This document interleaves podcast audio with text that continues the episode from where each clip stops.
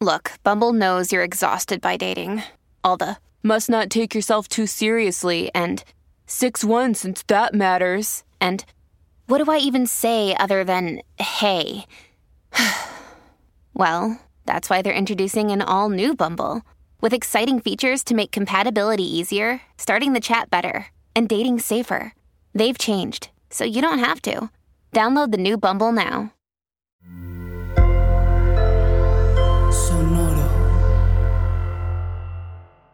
En esta cápsula mental vamos a platicar de cerrar ciclos, un concepto muy interesante que podría parecer muy moderno, pero vaya que no lo es. El concepto de cerrar ciclos tiene que ver mucho con la psicología gestalt y tiene sus orígenes más o menos desde principios del siglo XX, cuando nos dimos cuenta de que la mente humana trata de completar cosas.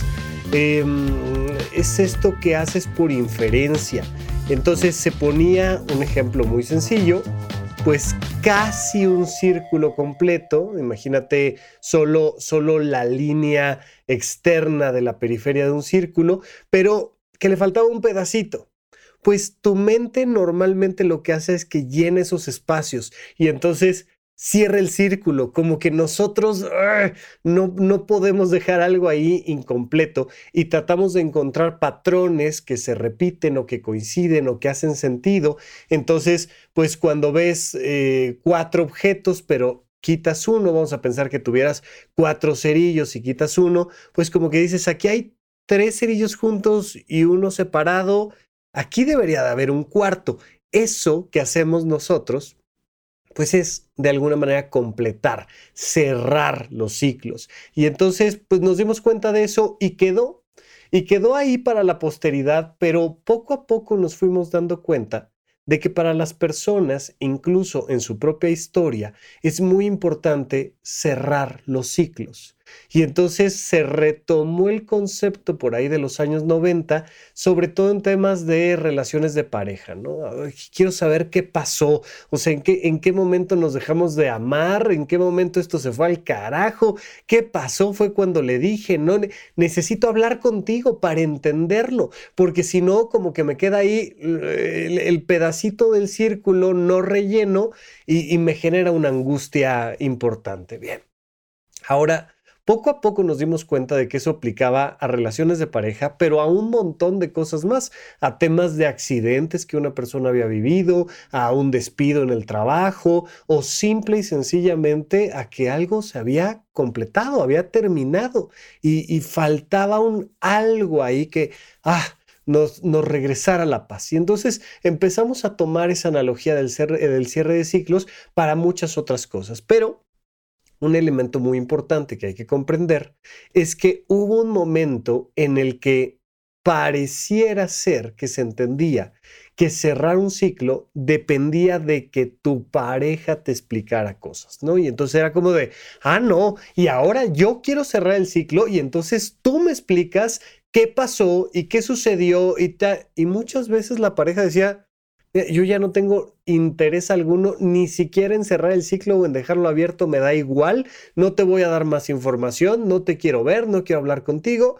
Y, también el mundo de la psicología dijo, oye, pues resulta que estas personas que necesitan cerrar un ciclo, pues son personas que, tienen esta cosa autoritaria, una necesidad de control importante y, y tampoco está tan bien.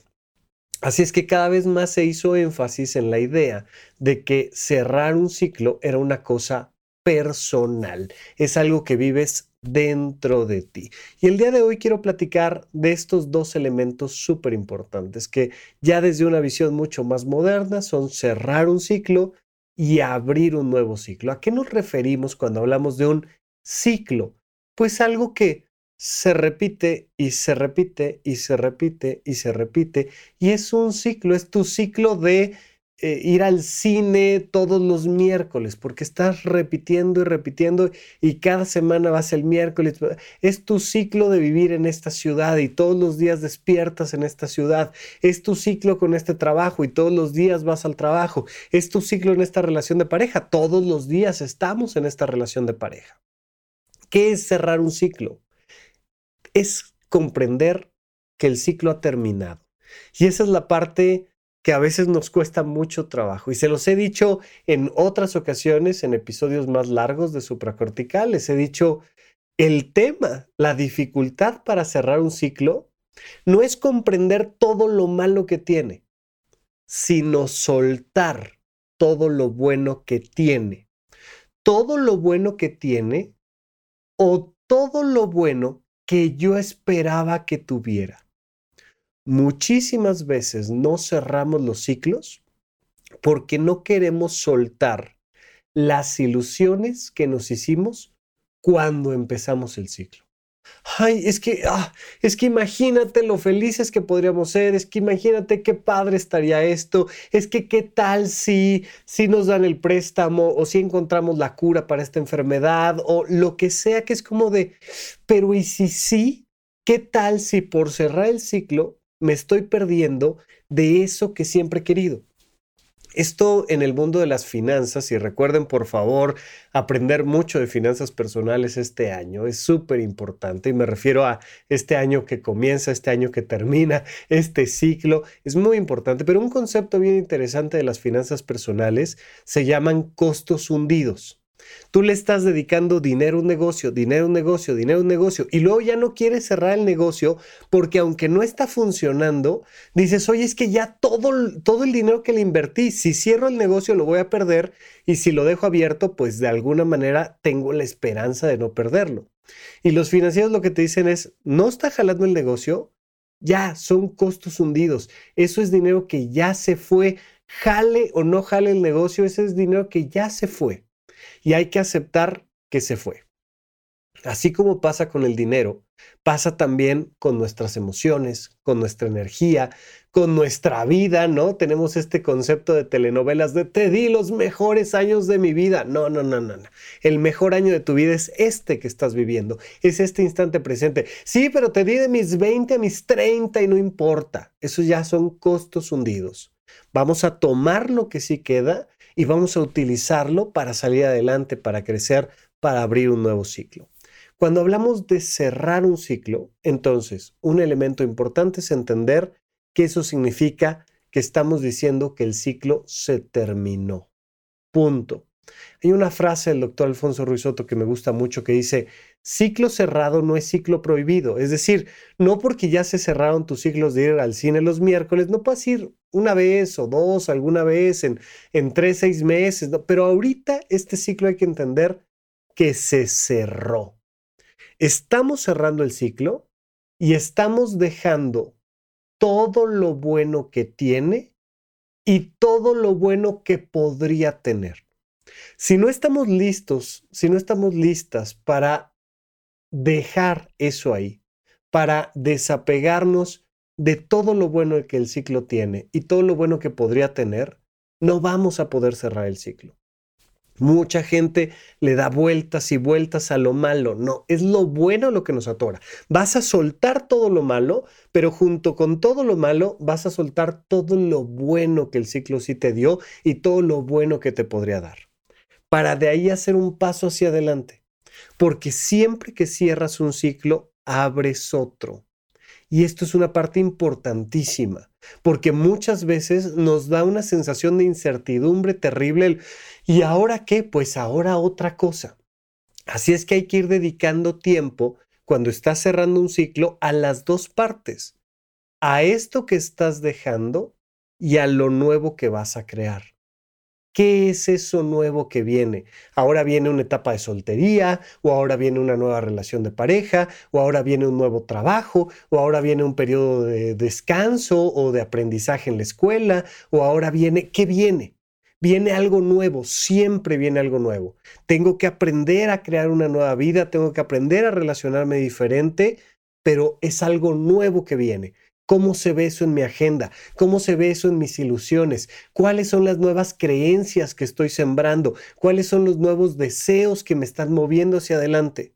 Para que cuando cierre el ciclo, el anhelo de lo que viene sea lo que me permita abrir el nuevo ciclo. Y va a ser un nuevo ciclo con frescura, con entusiasmo, con alegría. Por supuesto, por supuesto que de manera social, habitual y popular, pues todos los años cerramos un ciclo y abrimos otro. Estamos cerrando el 2023 y abriendo el 24, o cerrando el 24 y abriendo el 25, o yo qué sé. ¿Qué hacemos? Pues que volteas hacia atrás primero, a ver todo lo bueno que el ciclo anterior te dejó, agradecerlo y soltarlo. Acuérdate tú que la gratitud es la emoción que científicamente más ha demostrado que le ayuda a estar sano a tu sistema nervioso central. La gratitud es esta emoción que hace que estés mejor que antes. Entonces, primero volteas hacia atrás y agradeces todo lo que sí tuviste. Sueltas eso junto con lo que no tuviste y con lo malo que también tuviste. Agradeces y sueltas. Y luego te mueves hacia adelante y entonces buscas este proceso de aquella emoción que te mueve. Acuérdate que las emociones sirven para convertirlas en acciones. Son emotions, son e movimiento, es una emoción, es algo que te mueve hacia adelante. ¿Qué es eso que ahora te inspira? ¿Qué es eso que ahora deseas? ¿Qué es eso que ahora se te antoja? Y hacemos este doble proceso. Agradecemos lo vivido y lo soltamos y observamos lo nuevo y lo deseamos para convertirlo en acción. Cerramos internamente un ciclo, abrimos un nuevo ciclo y nos movemos con esa soltura, con esa alegría, sin quedarnos atorados en el pasado, sin que nos dé ansiedad el futuro, sino simplemente haciendo un cierre correcto de ciclos y apertura de ciclos. Solo así podemos seguirnos moviendo en esta vida que simple y sencillamente no para y nosotros nos vamos moviendo junto con la vida. Así es que esa es mi recomendación. Tenemos otros episodios largos donde explicamos esto más a fondo, pero quería dejártelo en una cápsula mental para que quede muy claro y muy sintético. Agradece y suelta y movámonos hacia lo nuevo que estamos anhelando. Te mando un abrazo y seguimos platicando en estas cápsulas mentales de supracortical. Gracias por escuchar Supracortical. En verdad me interesa muchísimo conocer tu opinión sobre este episodio o cualquier otro que quieras platicarme. Puedes encontrarme como arroba Rafa Rufus en Twitter, en Facebook y en Instagram. Quiero darte las gracias por escuchar Supracortical y sobre todo por suscribirte y seguirme donde sea que estés escuchando este programa y así te puedes enterar todo el tiempo de nuestros próximos estrenos.